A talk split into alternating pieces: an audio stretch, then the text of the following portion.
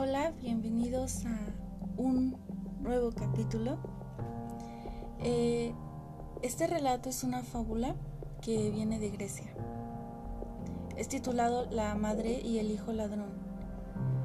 Bien, tenía una mujer un hijo que cuando era pequeño robaba en la escuela cosas de poco valor sin que jamás le reprendiese ella.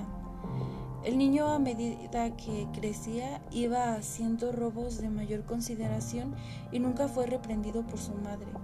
El niño se hizo adulto y un día fue hecho prisionero, condenado a muerte, y al ser llevado al, al suplicio, su madre iba detrás, llorando y dando grandes gemidos y como última voluntad el hijo pidió a los guardias que le permitiesen despedirse de su madre y cumpliéndose su petición se acercó con presteza al oído de ella, como si quisiese decirle algún secreto, pero lleno de rabia le arrancó la oreja de una mordida.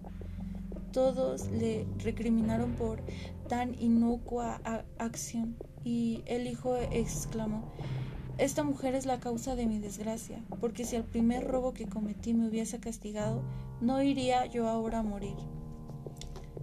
Válgame.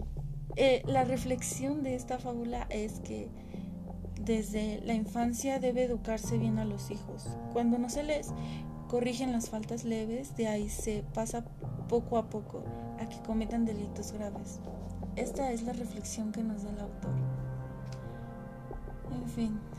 Espero y hayan disfrutado de esta fábula. Gracias.